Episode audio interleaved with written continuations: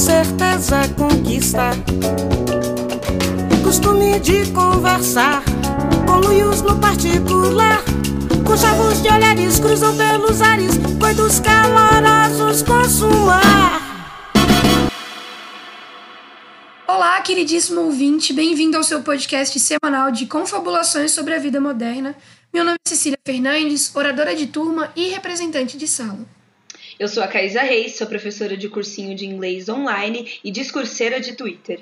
E para continuar essas e outras conversas, você pode seguir o podcast no Instagram e no Twitter pelo arroba. Você também pode nos mandar um e-mail com críticas construtivas, sugestões de pauta, outras questões e cancelamentos pelo contato cepode.gmail.com. Também, se você não quiser revelar o seu nominho, pode mandar perguntas capiciosas e anônimas e sedutoras lá no nosso Curious Cat. E hoje, Caís, a gente está aqui para estrear o queridíssimo C-Pocket, que é o nosso quadro oficial de entrevistas aqui no podcast. E para conversar com a gente, a gente trouxe a professora Luciana Casaroli, da Universidade Federal de Goiás, para falar um pouquinho do que ela estuda no doutorado dela, que é discurso, algo que a gente estava tentando entender aí durante um tempo. Boa aula!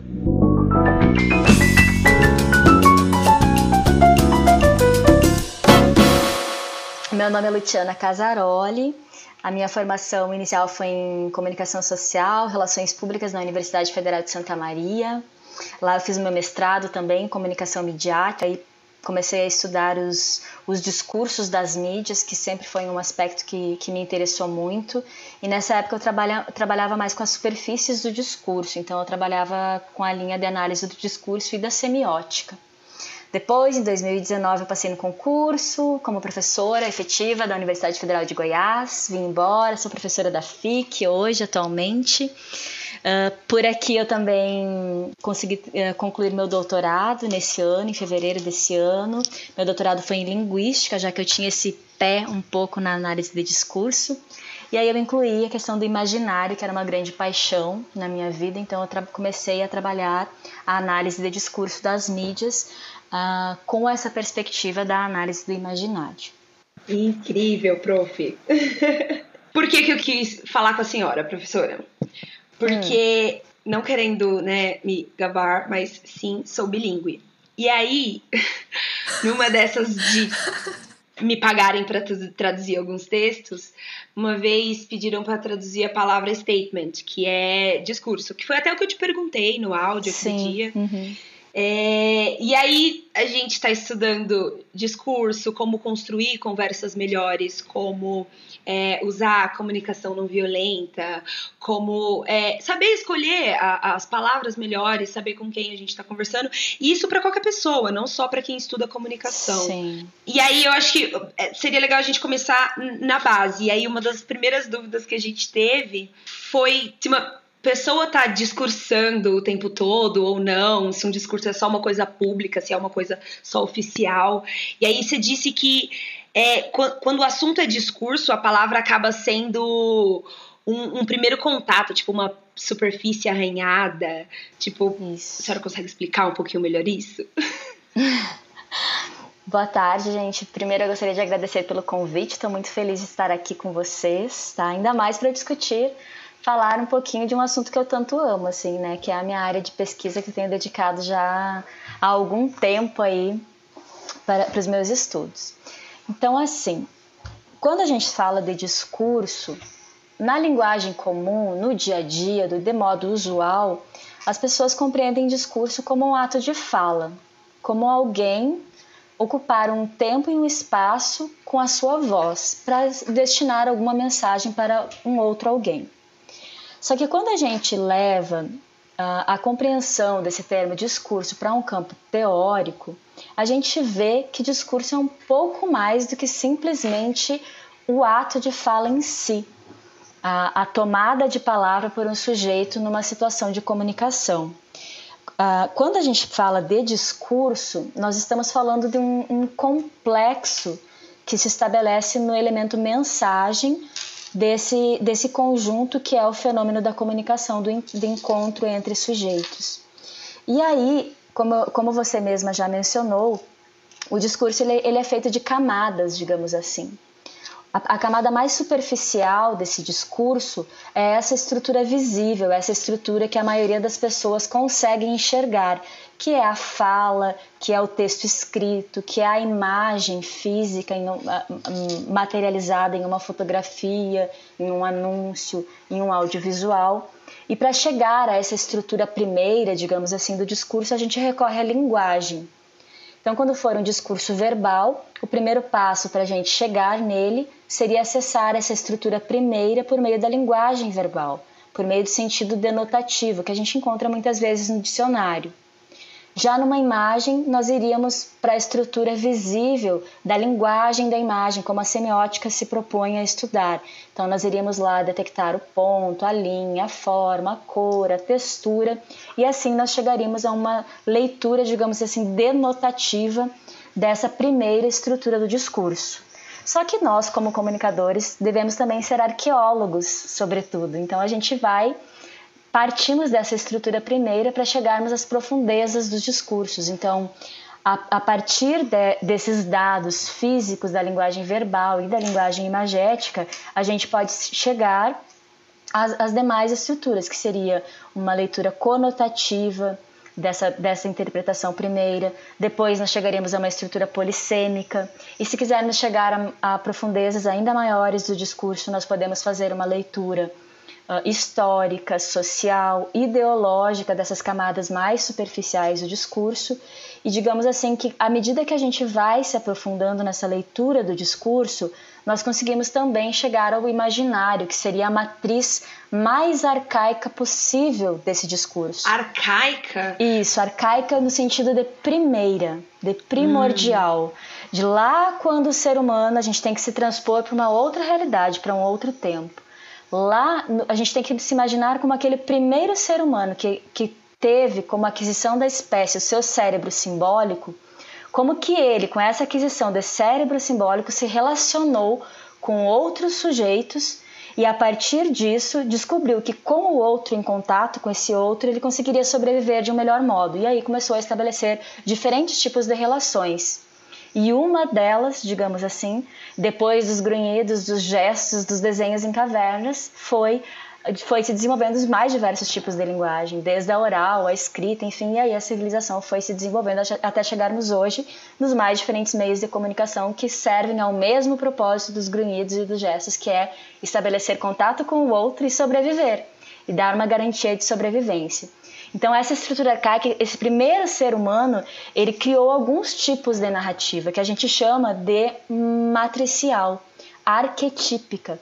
E por mais que a gente não acredite direito ou não veja isso com clarividência nos dias de hoje, até hoje nós utilizamos as, a mesma estrutura arcaica para as nossas narrativas. Nós simplesmente as ressignificamos, atualizamos para a sociedade moderna. Moderna não, né? Vamos utilizar um termo mais adequado para nossa sociedade atual ou pós-moderna, como quisermos. E, mas nós ainda assim acessamos essa estrutura primeira, arquetipal, que estava lá desde os primeiros sujeitos humanos até hoje. Então, quando a gente fala de discurso, análise de discurso, compreensão de discurso, nós estamos falando de tudo isso, de partir do visível, de ir lá encontrar essa estrutura material que está no discurso, a palavra, o desenho, o traço, a fotografia, a imagem e ir descendo por essas camadas até chegar na estrutura profunda que é do imaginário, que são os arquétipos que regem, digamos assim, essa segmentação. Tem uma pergunta que uma vez um primo meu fez para mim e eu não soube hum. responder. Vamos tipo ver se eu sei. é, é, porque a discussão era bem polêmica. Era sobre uhum. racismo reverso. E ele disse que é, porque no dicionário a palavra racismo está lá escrito raça, isso pode ser com qualquer uma. E aí eu não consegui falar para ele que, apesar de sim, tá lá no dicionário, que a gente não pode esquecer o contexto histórico quando a gente está falando sim. de algumas coisas, né? E, e aí eu não consegui, sabe, ligar o contexto histórico e ele falava, não, tá no dicionário. Então, tipo assim, tá certo a gente fazer esse recorte cru, seco da palavra que tá no dicionário? Vejam bem, como eu falei, essa estrutura uh, semântica, essa primeira estrutura visível é o primeiro recurso que a gente usa quando a gente quer principalmente justificar alguma coisa, está no dicionário. Tanto que nossas análises sempre devem começar do que está no dicionário, mas não podem cessar aí, uhum. porque não é só isso. Inclusive, com o passar do tempo, as palavras vão se ressignificando de acordo com os valores sociais, com as atribuições, os, até os próprios arquétipos, eles vão ganhando novas roupagens com, com os usos sociais. Isso é absolutamente natural do movimento social. Então, lá no dicionário, nós temos, encontramos o primeiro significado duro e frio daquela, daquela palavra. Mas ela não se limita aí, ela vem prenhe, como a gente fala em análise do discurso, as palavras vêm prenhes de sentidos. Grávidas, elas, elas trazem outros sentidos múltiplos que muitas vezes a gente não é nem consciente que a gente usa, mas está lá.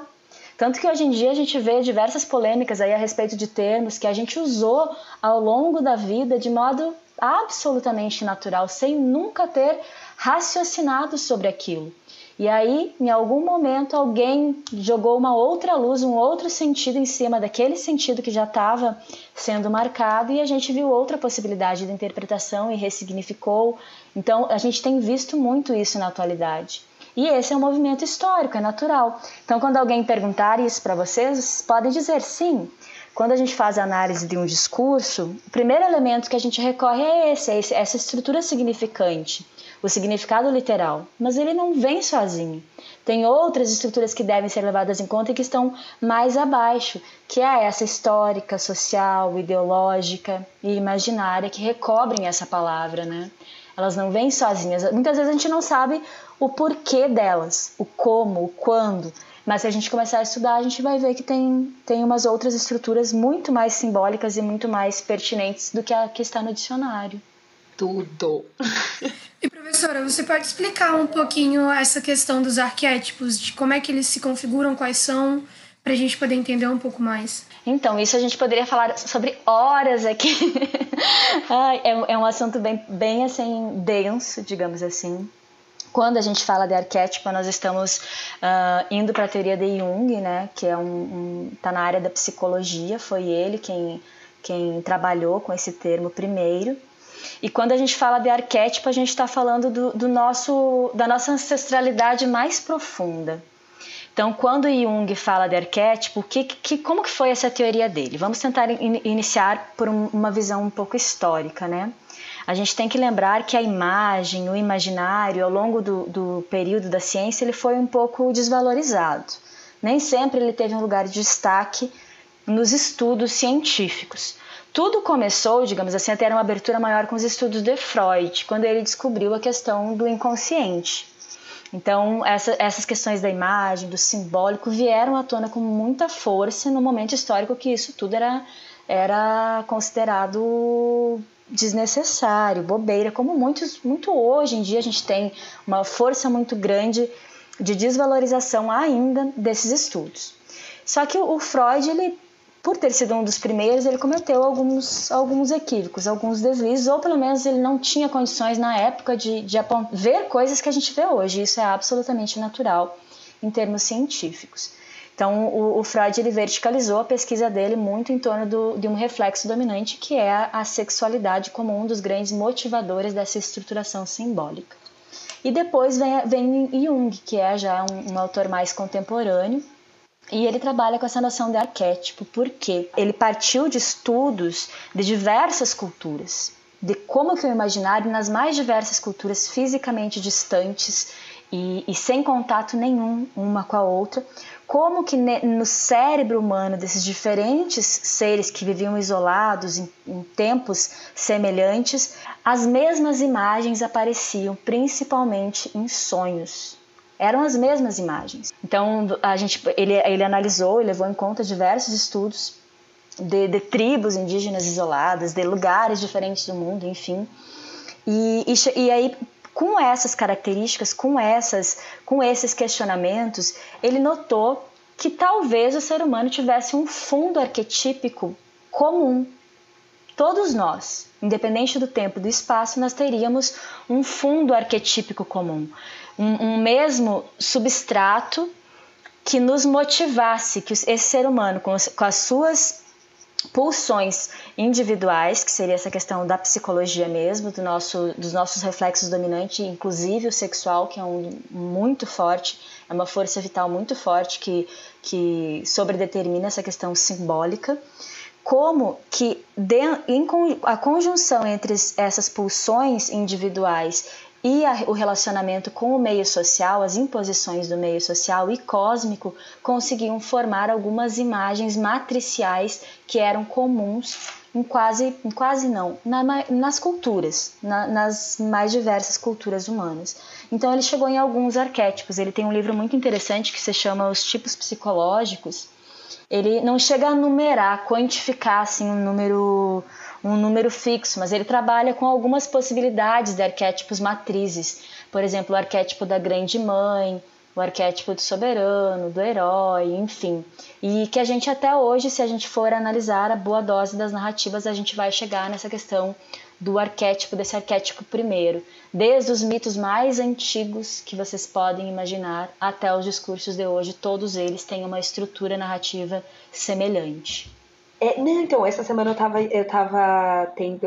Eu assisti uma aula de umas duas horas sobre linguística.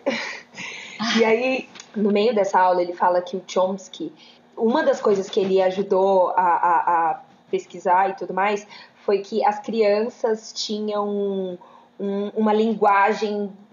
Elas já nasciam com uma certa linguagem. Sim. E, e, e aí, Sim. tipo, ele, isso tem a ver com a herança o que a tá falando? É a herança da espécie, sim. Sem dúvida, sim. Uh, essa questão da linguagem, da predisposição da linguagem, ela, ela vem como, como um. A, a nossa espécie nos beneficiou com isso quando a gente desenvolveu o cérebro simbólico. Claro que na ciência a gente entende com, que houve uma evolução das espécies, né?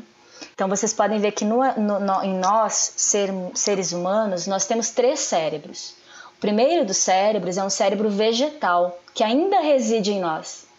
Então vocês podem ver que quando uma pessoa sofre um acidente, a gente ouve dos médicos que a pessoa ficou em estado vegetativo. Uhum. Isso quer dizer que é esse cérebro vegetal que ainda atua na gente e ele faz com que muitos dos nossos reflexos se mantenham, como o da respiração, o funcionamento de alguns órgãos, mas nós não estamos conscientes, isso é, o nosso cérebro simbólico está dormente. Nossa, isso, chocada. A gente fica muito chocado com essas questões, mas assim é assim mesmo. E aí, com a evolução das espécies, desde que as plantas, a gente tem que imaginar assim que as plantas ganham, adquiriram movimento e foram adquirindo novos, uh, novas estruturas perceptivas e cerebrais. Então, acima desse cérebro vegetal que ainda nos resta, nós temos um cérebro animal. Esse cérebro animal é regido pelos instintos.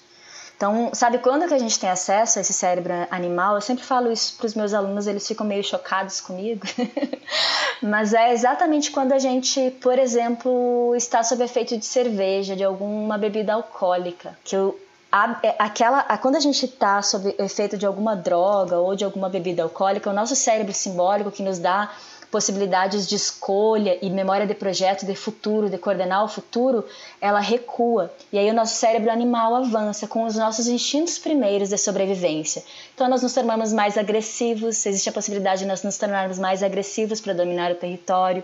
Existe a possibilidade de nós liberarmos toda a nossa potência sexual, porque a vida, bem ou mal, nos empurra para a reprodução e ter mais né, eh, futuro, digamos assim, com as novas gerações. Então, a gente perde muitas vezes o controle sobre essas questões da agressividade e da sexualidade.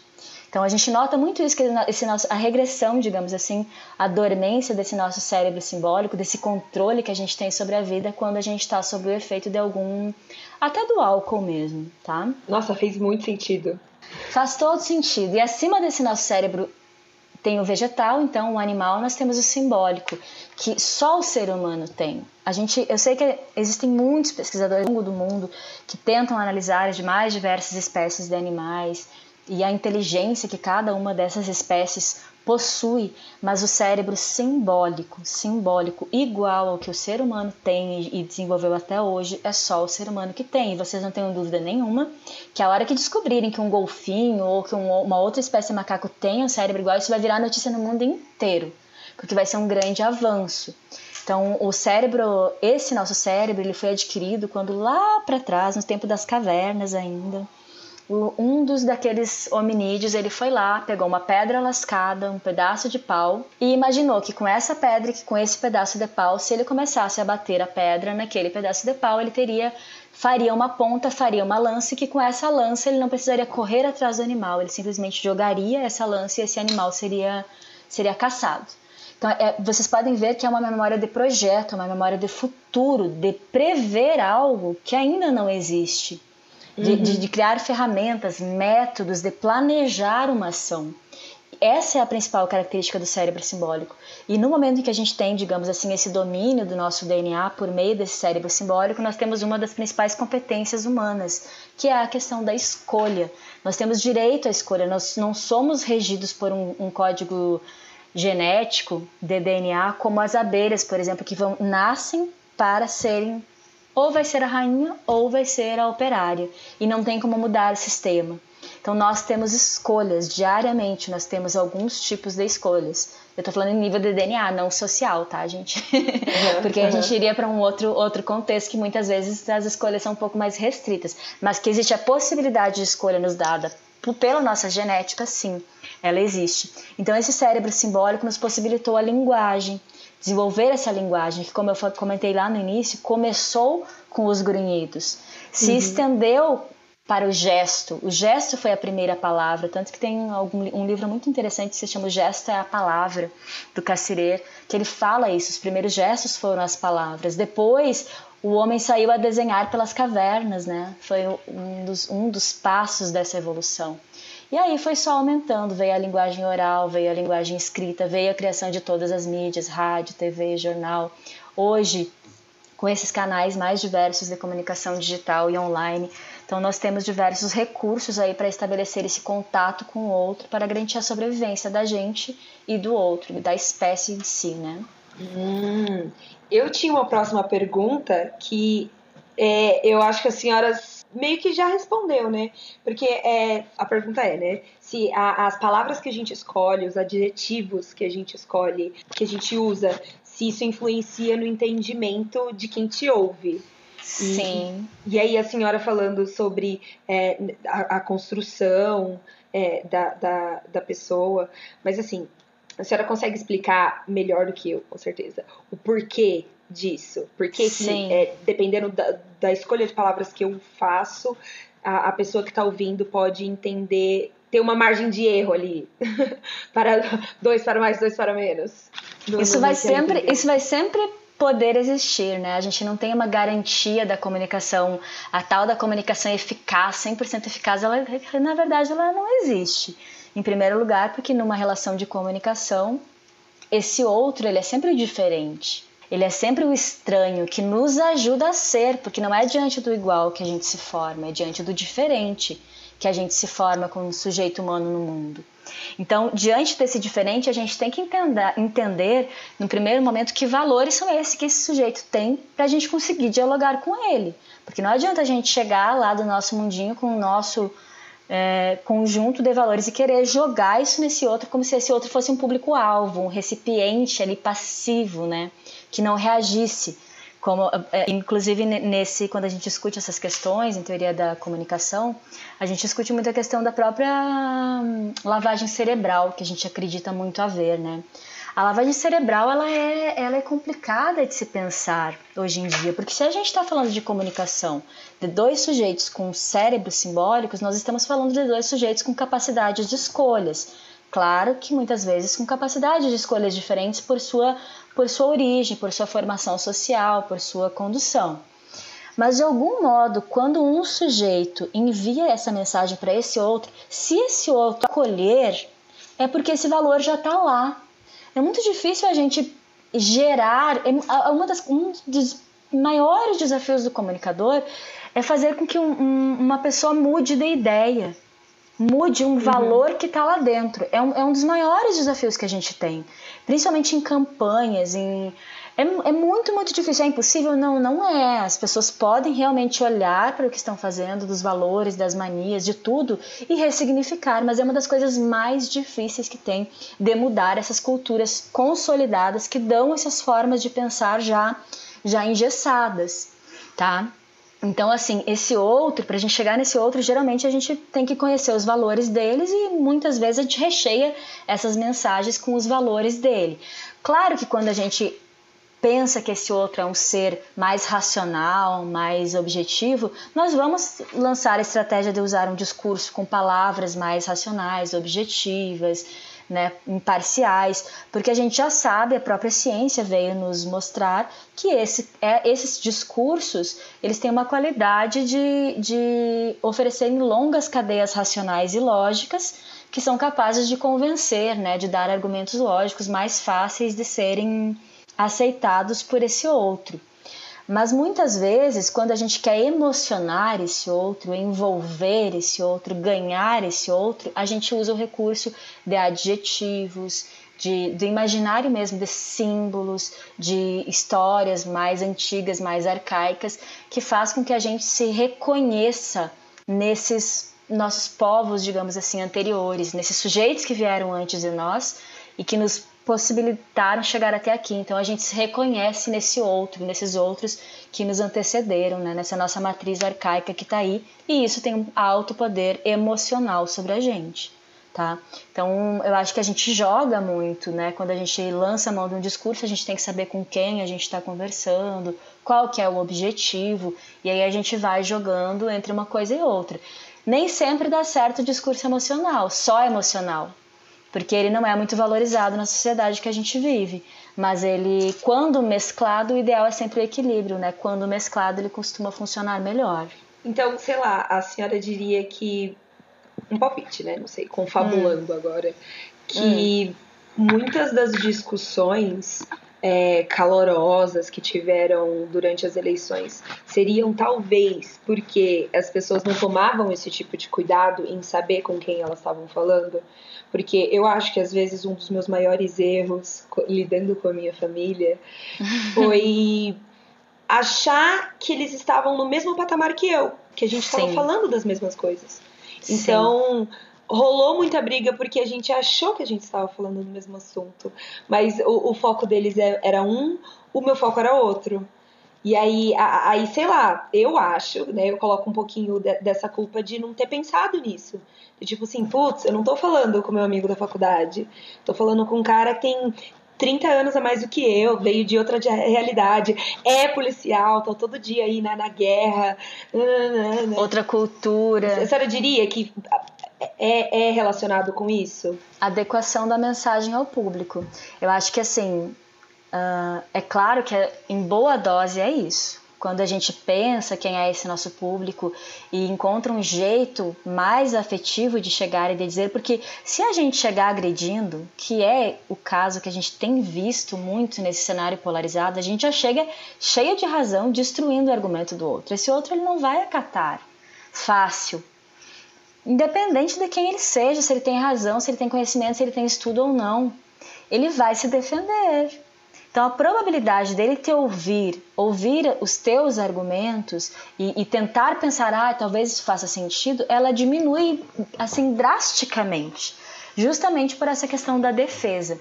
Mas tem um outro aspecto que a gente também precisa levar em conta, Caíssa, que eu fico me perguntando todos os dias e aí é, um, é muito mais um sentir meu do que um, necessariamente um, um saber, assim, porque eu não sou uma estudiosa de questões políticas, né? discursos políticos em si. Abre o coração, prof, pode falar. Vejam bem, o que a gente tem visto nesse cenário de polarização são duas matrizes muito claras de, de valores, duas matrizes arquetípicas muito claras de valores. E isso é muito difícil de mudar. Tem gente que não sabe, que está flutuando entre uma e outra? Tem. Mas tem gente que jamais vai sair da sua estrutura por ter sido convencido pela outra porque há exatamente aquilo ali que ela acredita. Total. E eu acho que isso a gente tem que levar em conta também. A gente precisa saber respeitar, por mais que não seja o nosso valor, que nos agrida, que nos, nos intrigue profundamente como que aquele sujeito consiga chegar naquele raciocínio, a gente tem que entender que ele existe. Porque nós também estamos sendo vistos assim, vocês entendem? Sim, completamente. Independente do lado que a gente tá, a vontade que tem dos dois lados é de destruir esse outro porque ele não consegue nos entender e nos respeitar. E é dos dois lados. É aquela coisa de não fazer sentido. Não faz sentido. É igual uma baleia dialogar com um elefante, sabe? Tá emitindo uhum. um sinal assim que o outro não vai conseguir chegar, porque a matriz é muito diferente e são matrizes formadas ao longo de muito tempo e que são ambas válidas. A gente não pode dizer que nenhuma nem outra está 100% errada. São ambas válidas pelo próprio movimento histórico e social, porque a gente vive numa grande dicotomia. Vejam, o ser humano ele é dual. Nós temos uma matriz que muitos estudos aí chamam de diurna ou noturna ou feminina e masculina sem tratar, sem chegar no assunto gênero, não tem nada a ver com homem e mulher. Eu, eu hoje eu assumo um corpo físico de mulher, tá? Mulher tem o útero, enfim, esse corpo físico de mulher, dentro dele é formado por uma estrutura feminina e masculina, tá? Eu não sou só feminina porque eu tenho um corpo físico de mulher. Vocês têm o feminino e o masculino. Qualquer homem hétero ou não tem uma estrutura feminina e masculina, diurna e noturna. Ou seja, esses dois lados nossos, tanto que um é regido pelo lado esquerdo do cérebro e o outro pelo lado direito, vocês já devem ter ouvido falar sobre isso. Esses uhum. dois lados precisam estar em equilíbrio. Enquanto um, que geralmente é, é mais esse diurno, o lado masculino, é, é esse lado mais objetivo, imperialista, que corre atrás, que vai à luta, que briga, que consegue seus objetivos de, mo de modo bastante rígido, esse outro lado é mais acolhedor, mais amoroso, mais calmo, mais tranquilo. Não, tá dando para entender, sim. Então, assim, vocês podem ver que à medida que há o desequilíbrio, é que tem, nós temos os grandes problemas. Pessoas com muito lado diurno, muito acentuado, geralmente tende a ser muito agressivo e vai levar a atitudes mais, mais impositivas, tipo, não, tá, igual como é a meritocracia, por exemplo, como que ela funciona hoje em dia. Não, todo mundo tem direito igual, o melhor é quem fizer mais e vai vencer, sem levar em consideração nenhuma que esse direito igual, as pessoas têm, têm origens diferentes, têm dificuldades diferentes, têm condições sociais diferentes, têm condições psicológicas diferentes entendeu? Mas esse lado extremo do diurno, que é o do correr atrás, do chegar primeiro, do vencer, do Todos nós temos isso dentro de nós, mas ele, quando a gente, quando ele está em desequilíbrio, ele extrapola para essa tendência mais, uh, digamos assim, lados, julga, né? julga e destrói o diferente que não consegue, tá? E o lado do, do mesmo jeito que esse lado noturno ou feminino, quando ele está em desequilíbrio, é aquela pessoa que não consegue fazer nada, que só consegue fica lá noturna, escura, tá? Deprimida, não consegue ter atitude nenhuma, fica ali paralisada, paralisa literalmente. Então, o mundo ele é regido por essas duas forças. O mundo inteiro é a matriz humana, digamos assim, mais, mais, mais arquetípica possível, mais profunda possível. Aí a gente vê que no nosso atual cenário é, é muito clara essa visão, essa questão da, do, do acolhimento de um lado, de acolher as diversidades, de pensar em ser diferente, mudar de cultura de um modo mais, mais aberto, mais integrativo, como uma grande mãe mesmo, assim, que abraça, que acolhe a todos, né? E do outro lado, esse outro lado de não, tem o melhor, tenha uma raça melhor, assim como Hitler já pensou em uma época, né? Temos aí quem, quem, quem é, tem o melhor desempenho, precisamos de uma economia mais forte, precisa correr com isso, nem que para isso destrua o meio ambiente, nem que para isso.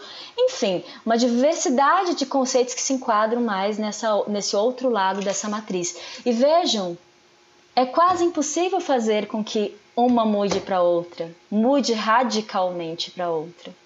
A gente pode tentar buscar um equilíbrio, mas as duas são naturais. E vai ser muito, muito difícil convencer um lado do outro. É, muito, é quase impossível. Vocês não mudariam de lado. Mas é possível coexistência, será? É imprescindível.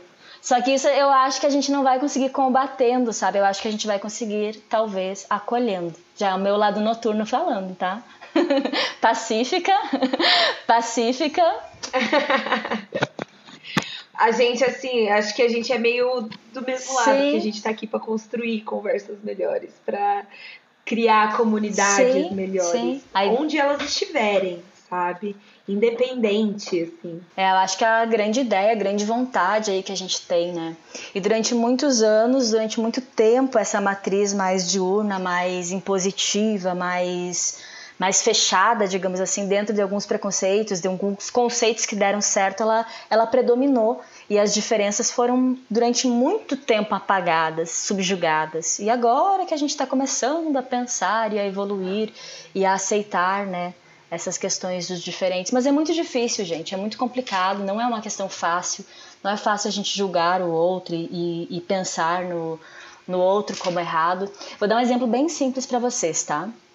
Que vocês vão entender do que, que eu tô falando. Eu, né, no auge dos meus 30 e poucos anos, com uma filha de 10 anos, sempre sonhei em dar uma educação absolutamente horizontal para ela. Eu venho de uma família, de uma criação muito rígida, muito rígida. Eu nasci no interior do interior do interior do Rio Grande do Sul, fronteira com a Argentina, chamado São Borja. Vim de uma estrutura patriarcal, assim, que mulher. Meu pai sempre, ele era professor, ele sempre me incentivou a estudar. Mas no dia que eu, estudo, que eu precisava sair de casa para fazer vestibular, ele me disse: não, você não vai não vai, você é mulher, como é que você vai morar lá em Santa Maria onde tem faculdade sozinha? Não vai. Fica aqui, trabalha no comércio, faz qualquer coisa. Eu falei, eu vou. Eu vou. Eu estudei. Você em Santa Maria? Sim, eu fiz, me formei lá. E aí foi a primeira vez que ele, ele me negou, né? foi quando eu saí de casa para estudar, fazer faculdade. Então eu vim de uma estrutura assim bem complicada, bem nesse sentido assim, bem patriarcal, bem dominadora, e eu queria dar uma educação diferente para minha filha. Uh, por exemplo, eu não aceito bater em criança, é uma coisa para mim muito clara, muito nítida assim. Eu, na verdade, eu não aceito nenhuma forma de agressão física. Eu acho que o corpo do outro é um templo, a gente não tem direito de tocar. Eu também não consigo. Não professora. consigo. Para mim não faz sentido. Porque eu acho que ao longo do tempo a gente naturalizou a violência. Por muito tempo a gente aceitava bater no animal doméstico, era muito natural. Em algumas gerações atrás, era até hoje, gente, vamos ser bem francos, né? Era muito natural bater em criança, Sim. a gente ainda ouve hoje em dia o discurso de só um tapinha, é para educar, a gente ouve. Era muito natural bater em mulher, era muito natural mulher bater em homem, que era pego traindo. Era muito natural policial bater em bandido e ainda é, porque a gente entendia. É coisa de merecer, apanhar. Isso, isso. A gente entendia. Eu já uso, uso no passado, porque eu já não não acredito que a gente ainda entende que bater seja uma forma de ensinar. A gente precisa superar isso de uma vez por todas. Uhum. O professor já não tem mais direito de bater no aluno com a régua, né, nem com a agressão física, porque isso não é uma forma de ensinar. Então eu não aceito de forma Hashtag nenhuma. Supera. É, a gente precisa superar de vez isso, assim. E que bom que as políticas públicas têm trabalhado nesse sentido, né? Mas assim, voltando à história. Continua sua angústia. Isso. Continue, quero ter uma, uma então uma dar uma educação mais horizontal para minha filha, quero que ela seja não aceite esse negócio de ai, eu sou sua mãe, me respeita, guria, não, é assim e pronto e, e deu. Tá, enfim. Lá vai eu, né, na minha longa jornada como mãe, um belo dia ela me diz assim: "Mamãe, por que que a gente mora num apartamento e que o único quarto suíte é seu e não meu?" Agora me digam, o que que uma mãe responde? Quero ouvir vocês. Estou pedindo conselho. Se fosse a minha, se fosse a minha, porque eu posso. Ponto. Se fosse a minha, ela ia tentar ser lógica. Ela ia falar assim, não, porque eu divido o quarto com outra pessoa, a gente precisa de mais espaço. E ela ia tentar quebrar o meu cérebro infantil para eu conseguir entender que ela tá certa e acabou, é isso aí. Sim, eu, eu, não, eu sou separada, eu moro sozinha com ela, então nem esse argumento eu tenho. de, de. Minha mãe é professora também, prof. E é muito essa coisa autoritária. Eu posso, eu sou autoritária. Eu estudei para isso, né? Eu sou superior a você. Eu posso, eu sou, né? Vocês conseguem entender Sim. que nenhuma resposta que a gente teria automática porque são aquelas respostas automáticas que a gente não para para pensar, que a gente só vai refazendo na vida, sabe? Igual a gente já teve várias sobre diversos assuntos aí que a gente vem ressignificando. E se a gente não tiver todo o tempo atento, a gente cometa, comete erros, erros bizarros. Porque eu não posso simplesmente olhar para ela e dizer porque eu trabalhei para isso, porque, porque aí eu estaria de novo buscando uma matriz hierárquica que eu mesma abomino. Uhum. E não pode ser só alguns elementos dessa matriz que eu abomino. Se eu não quero ela, se eu acho que ela não me faz bem, eu preciso repensar ela inteira. Então a gente está realmente está reconstruindo uma outra estrutura sabe? E, e, e são nesses pequenos, são algumas deixas do cotidiano que a gente se pega e pensa, nossa, como a gente ainda precisa se repensar, sabe? Sim, por isso que eu, eu acredito que tem, tem Eu tenho uma amiga que é vegana e ela fala que quando a gente começa a estudar né, o direito dos animais né, e outras perspectivas, você já, já era. Você é. já está no caminho para não cometer outras coisas, porque você começa a se assistir Sim. no seu discurso, no discurso que você defende, no discurso que você abraça. Eu, pelo menos, eu tento me assistir, Sim. né? Eu falo, olha, não posso fazer isso. Aí quando eu me vejo fazendo aquilo que eu critiquei, eu fico, Putz, a hipocrisia. A hipocrisia. E todos nós somos, estamos em, em eterna desconstrução. Por isso que eu acho tão importante o conhecimento. Para mim, é a única forma, é a única esperança de alguma coisa mudar. É conhecer, conhecer, conhecer, estudar, porque inclusive fisicamente, à medida que a gente vai estudando, nosso cérebro simbólico ele vai se abrindo, ele vai evoluindo uhum. para novas possibilidades simbólicas mesmo, de reconstrução em cima de uma, de uma matriz. É a única possibilidade. Então, é, é por, inclusive por isso que, que eu assento todo o propósito, digamos assim, da minha, da minha profissão em, em, cima disso. Diz que é nisso que eu acredito, porque senão é realmente só por base do conhecimento. Vocês podem ver que opinião, opinião todo mundo tem, sobre tudo, gente. Sobre tudo, é impressionante. E à medida que as pessoas vão lendo, conhecendo, lendo novas opiniões, abrindo a cabeça, é a única possibilidade da gente olhar para o mundo de um modo diferente, não tem outra. Professora, tipo assim, quando eu penso nessa questão de discurso e de declaração, querendo ou não, meu pensamento se encaminha assim para a questão dos discursos políticos, né, que apesar de não ser Sim. uma coisa que a gente converse tanto, é muito presente, né, principalmente nesse período que a gente está de pandemia, que o tempo inteiro tem pronunciamento, o tempo inteiro tem coletivo de imprensa, que é aquele show de horrores, mas assim, no Brasil a gente vive extremos nesse aspecto, né? A gente teve presidentes como o Michel Temer, que usava de palavras longas, expressões arcaicas para falar com o público. A gente também teve a presidenta Dilma, que cometia redundâncias e ambiguidades na fala dela. E agora a gente está num cenário com o presidente Jair Bolsonaro, que utiliza das palavras dele como uma arma contra os opositores e como uma forma de agradar os apoiadores, né? Nesse aspecto de extremos, assim, como que a gente pode evitar de cair nesses espaços de redundância, de prolixismo, de ataque dentro dos nossos discursos cotidianos? Não só quando, quando ouvinte desses discursos políticos, mas como pessoas que estão falando e dando opiniões e conversando o tempo inteiro. Como que a gente pode evitar isso? Ai, gente, bem uma pergunta bem complexa, assim. Eu acho que ela, inclusive, é, pertence à área de estudos bem, assim, de, não é nem só análise de discurso em si, mas é questão de retórica e argumentação, né? É uma, uma outra área de estudo dentro da linguística muito rica. Mas, assim, é muito difícil da gente dizer assim, olha, não tem uma fórmula pronta, sabe? Não tem como a gente uh, dar uma fórmula pronta para as pessoas. De um modo geral, a gente se expressa melhor, escreve melhor à medida que a gente lê mais. Isso é absolutamente é equalizável, não tem muito jeito.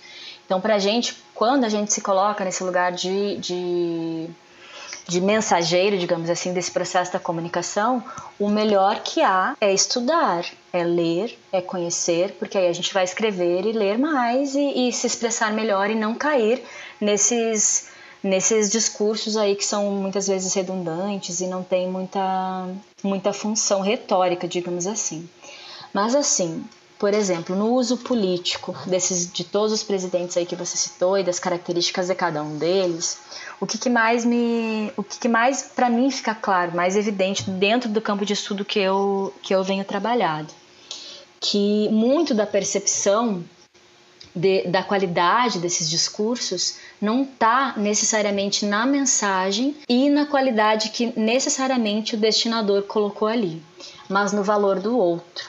No campo, podem ver que muito está no no outro, no que acolhe essa mensagem, do quanto esses valores do outro ficam muito evidentes. É tipo, eu vou escolher as palavras que você vai se afetar, não eu. Né? Exatamente.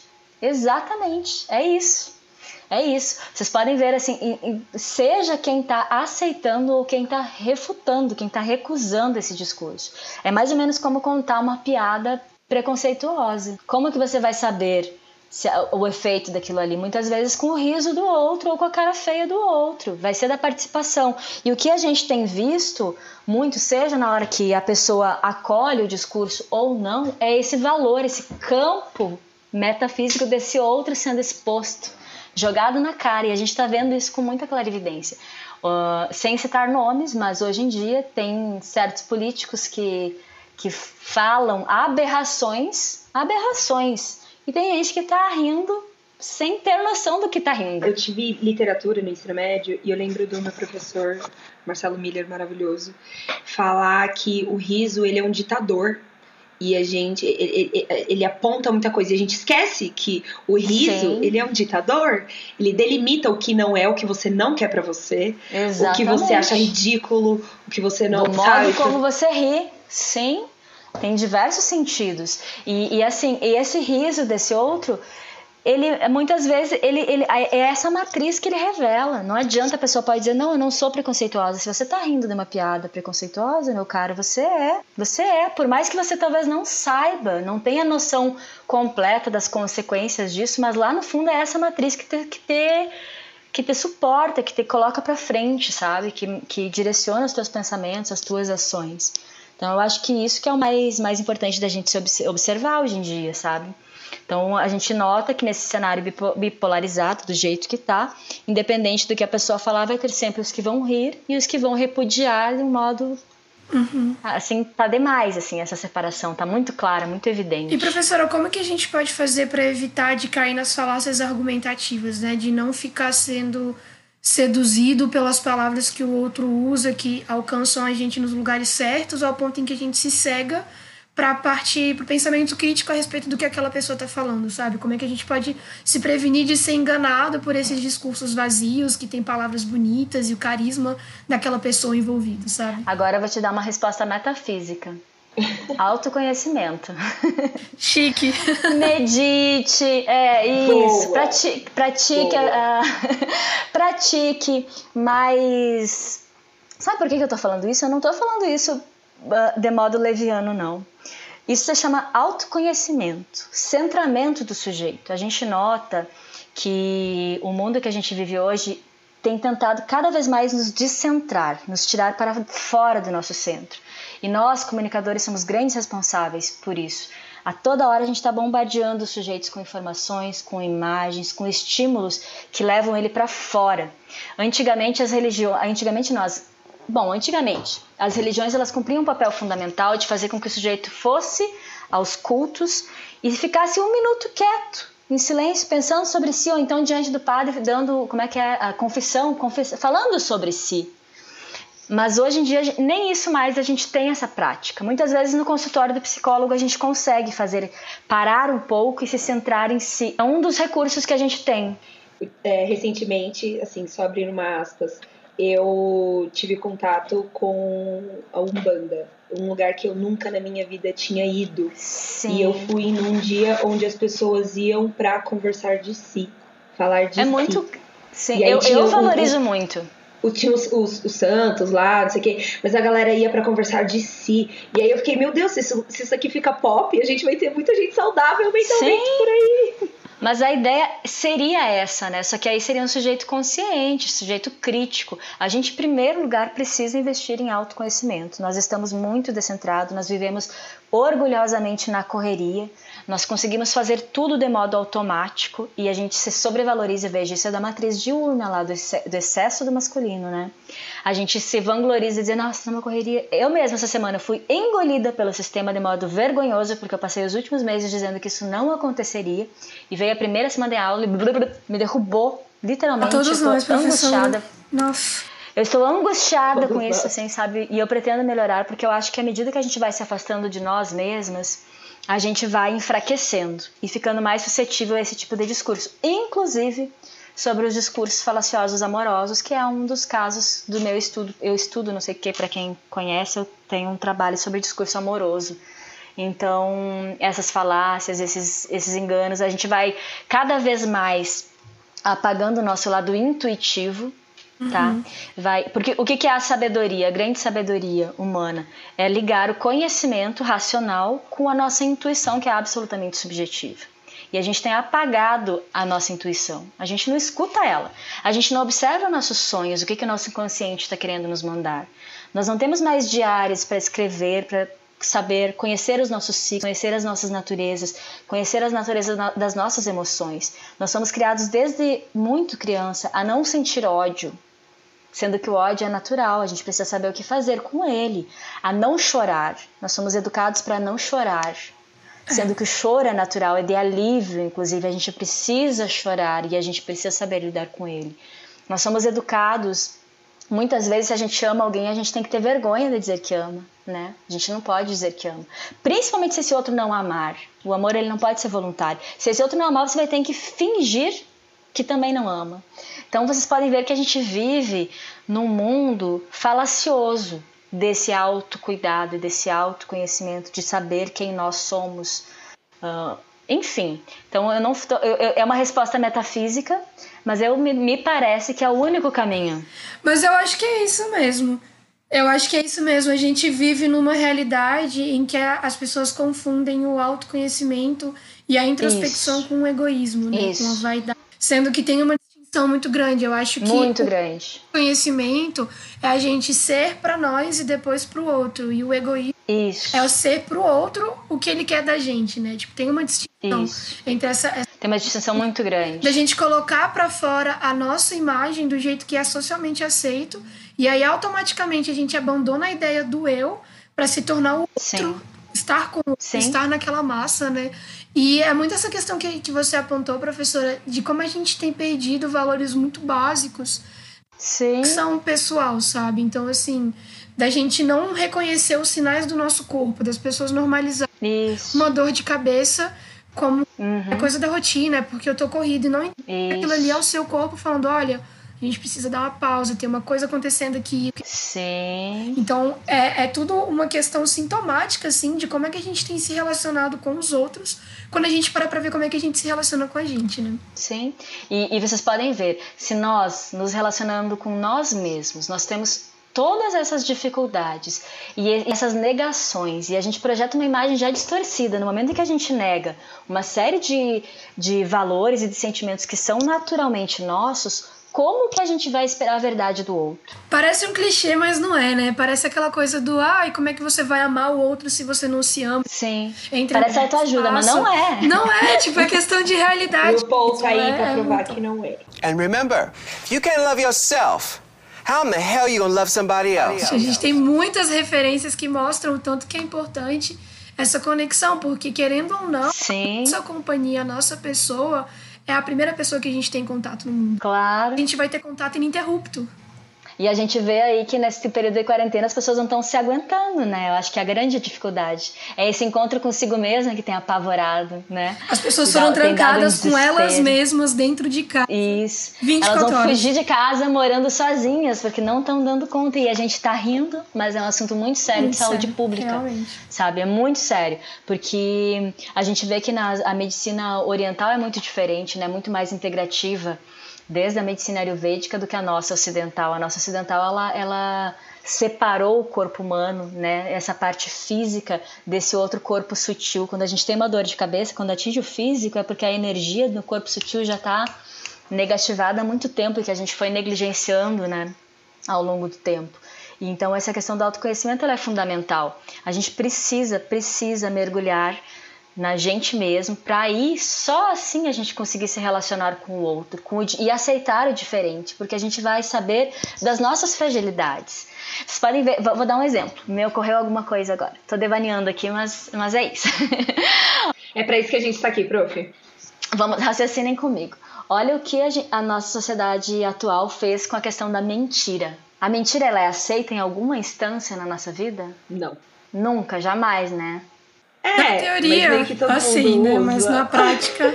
A gente julga muito o outro por causa da mentira. Principalmente quando ele é pego na mentira. Mas não existe nada mais humano do que a mentira. Eu poderia dizer que todos nós mentimos várias vezes por dia. Uhum. Por diversas questões, por diversos intuitos, objetivos, mas nós mentimos. E a gente nega isso de nós mesmos. Sim. E quando o outro é pego na mentira, a gente destrói esse outro. Acaba com ele, com a maior, assim, ó, sabe? Eu tô certo, você tá errado. Por que que você mentiu, né? Como assim? Então vocês conseguem ver o tamanho da hipocrisia que nós carregamos? É muito mais profundo. Do... é, o buraco assim é muito, muito, muito, muito mais embaixo para a gente conseguir falar realmente assim de, de discurso, desse cenário todo político e, e isso, como que o brasileiro construiu essas realidades, como que a gente tem lido as mais diversas realidades. Enquanto a gente realmente não olhar para a gente e não nos conhecermos e não aceitarmos as nossas sombras e tudo que nos foi negado, desde o nosso corpo, a nossa aparência, os nossos sentimentos, a nossa sexualidade, tudo, tudo, tudo precisa vir à tona com muita, muita dor e muita luta, mas a gente vai precisar ressignificar tudo isso para a gente se reconstruir e, e aí sim pensar em ter um relacionamento melhor com esse outro, porque senão a gente vai continuar na sociedade da aparência. Acho que quando a gente entende que existem algumas coisas que são da natureza humana, porque isso é um uhum. forte, que coloca justamente nessa questão que você falou da nossa matriz, né? Do nosso cérebro sim. simbólico, sim. do nosso cérebro vegetal, de como é que a gente, como ser humano, um conjunto de células funciona. Sim. A gente começa a normalizar alguns comportamentos e algumas reações e consegue se conectar melhor com, com os nossos sentimentos e reações, sabe? Sim. Quando você sim. coloca que mentir faz parte da natureza humana, talvez a gente comece a entender por que, que o outro mente, de onde é que surgiu aquela. Sim. Qual que é o contexto daquilo. Ou por que, por que né? aquela pessoa usa aquelas palavras e o que, que ela quer dizer, de onde é que saiu aquele pensamento. Sim. E por vezes a gente E principalmente consegue por que, que nós mentimos, sabe? Por que, que nós mentimos? Que situação, que situação que a gente usa o recurso da mentira? Vamos nos enfrentar Sim. de frente? E é essa questão que a gente não vê, né? É, caderninho da mentira. Quando que eu tive vontade de mentir hoje? Por quê? Que situação que me levou a Muito quase bom, mentir é ou a mentira em si? É terapêutico, é diário, diário de, que a gente deveria ter, assim, sabe? E aí vocês vão ver se a gente começar a analisar. vocês podem ver que o psicólogo, ele, para ele não faz não faz diferença para ele se você está contando a verdade ou a mentira. O importante é você racionalizar aquilo ali, criar uma narrativa sobre as suas angústias entendeu? Porque uhum. isso é pedagógico, porque aí você consegue se ver e você vai estar tá sabendo onde você vai estar tá inventando ou não. E muitas vezes quando a gente inventa, a gente mesmo acredita, né? É muito louco. O nosso cérebro é, é um processo louco. incrível, exatamente. Da gente incrível. mentira a ponto dela se tornar realidade. Exatamente. Então, assim, eu acho que por vezes quando a gente tem esse reconhecimento dessa questão da natureza humana e de como é que ela funciona na gente, a gente consegue fazer um exercício da empatia, né? Que é uma coisa que eu bato Isso todas as Isso. vezes no podcast. É o único caminho porque, da empatia. Sim, porque quando eu entendo onde eu erro e, e, eu entendo que eu minto e que tá na minha natureza e que existem formas. É possível, isso. Que tá é, ali, eu consigo é olhar pro outro e entender, por exemplo, a opinião política dele durante as eleições. E aí eu consigo conversar melhor com a minha família. Sim. Eu consigo conversar melhor com pessoas que são diferentes de mim e fazer esse exercício de se colocar diante mesmo e ver que aquela pessoa, querendo ou não, como um ser humano, ela é um espelho seu também, né? Sim, sim, é isso. Um exercício que minha psicóloga maravilhosa mandou eu fazer, e é muito isso que a senhora acabou de falar, de se observar fazendo, né? Você fez isso sim. com a mentira. Ela falava para observar a minha inveja. E eu ficava, Sim. não, inveja é feio, né? Eu não sou invejosa, não tenho é, inveja não, eu não tenho inveja de, de nada. Sou do céu de luz. E aí, quando eu me peguei invejando, aí eu fiquei, putz, por que, que eu tô invejando? O que, que, é aqui? O que daquela coisa me atrai? E se me Sim. atrai, por que, que eu não tô indo atrás? Sim, é isso, é se descobrir, sabe?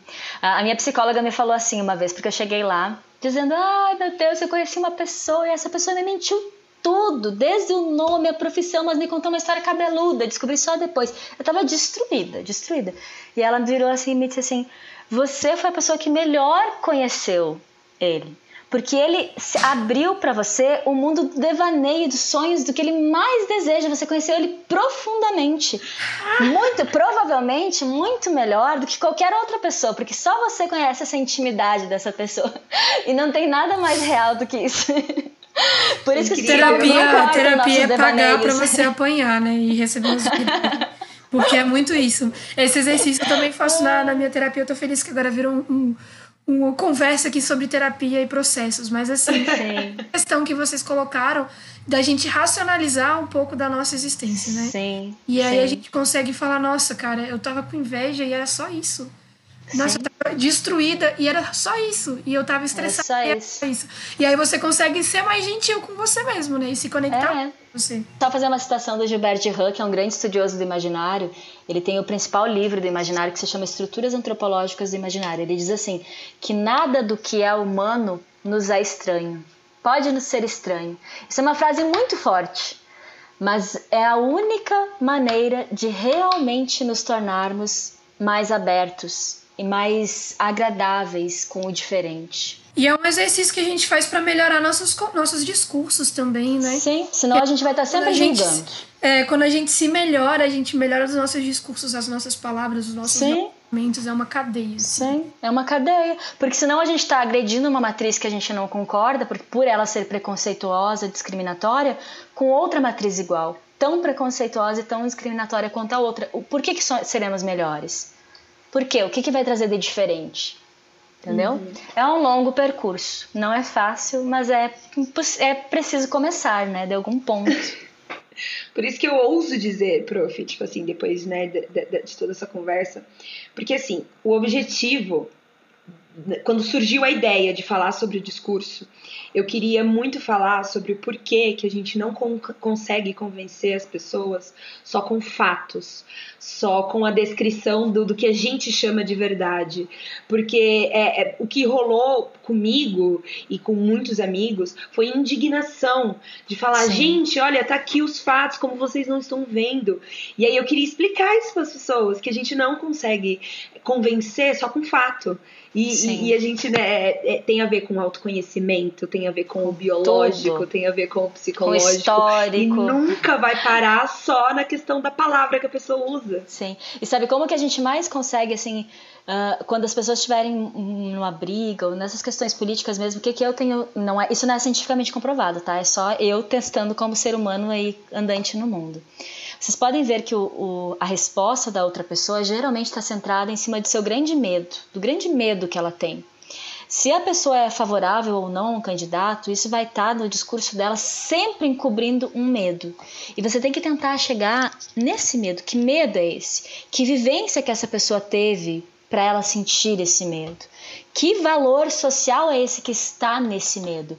E a gente viu, por exemplo, nas últimas eleições, para mim, pelo menos ficou muito claro, e eu não sei para vocês, que o grande medo que estava por trás de todos os discursos dessa questão de Deus, de ah, Deus acima de tudo, família, tudo isso era a questão sexual. Sim. O fundo, o fundo prototípico da dor e do medo era o que, que as pessoas estão fazendo em suas intimidades, na sua sexualidade. Isso ainda na- é uma pauta muito Ainda forte. é, ainda é. A sexualidade ainda precisa ser trabalhada e discutida entre os nossos, gente. Precisa. e de um Infelizmente, a modo... gente tem uma ministra que faz um desserviço, porque ela faz exatamente Sim. o contrário. Ela quer Sim. privar, trancar. Sim. Ah! Mas vejam, esse é um valor social. A gente precisa aceitar isso. Não é um negócio que só vem de cima. Se faz sentido para a maioria da população é porque é um valor que está lá. É uma vivência social. E isso só vai mudar com educação, trabalho de formiguinha ali, ó, mostrando assim, assim, assado. E, e nisso eu acredito, sabe? Então a gente tem que começar pelos nossos. Sabendo disso, como esclarecer essas dúvidas? Como que a gente pode ajudar e não causar mais turbulência? Pelo menos é assim que eu tenho visto e tenho sentido. A gente não quer tomar muito do seu tempo, prof. Eu, eu- das, das mil perguntas que eu tinha, eu acho que eu fiz a maioria.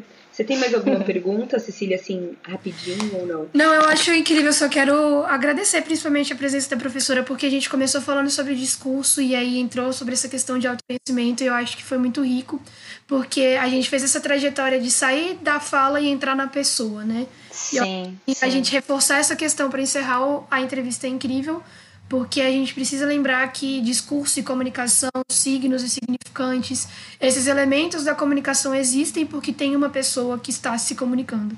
Sim, sim. É isso, eu fico, tô bem feliz com o resultado aqui, tô empolgada agora. Ai, que bom, que bom. É, professora, de novo, muito obrigada por ter separado o seu tempo de acadêmica, doutor, doutora e para vir aqui falar com a gente. Mãe. Mãe, exatamente.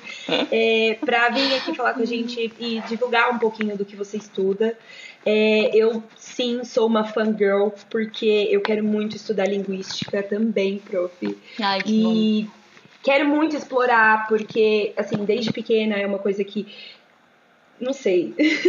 Minha mãe é professora de inglês, eu acabei é, crescendo com as duas línguas, então, tipo, analisar o, o, quando, o onde uma coisa é falada é um negócio que eu faço desde tão nova e poder, dentro da universidade, ter a, o reforço da ciência é um negócio bizarro para mim. Então, assim, eu sou muito emocionada de falar sobre comunicação.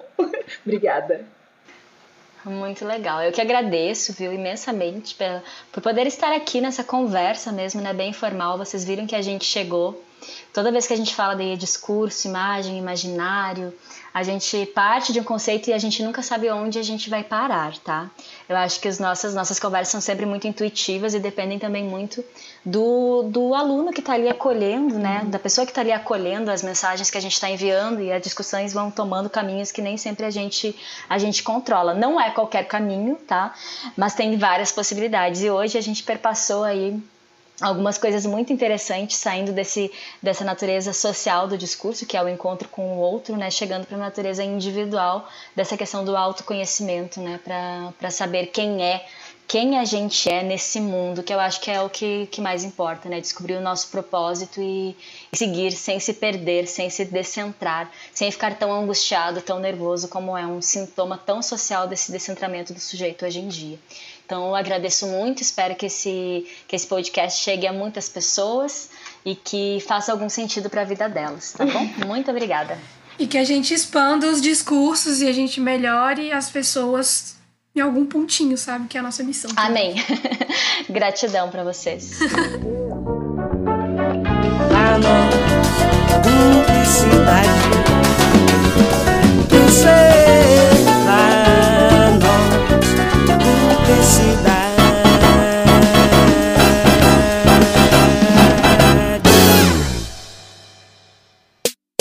Este podcast é produzido e editado pela Elis Studios.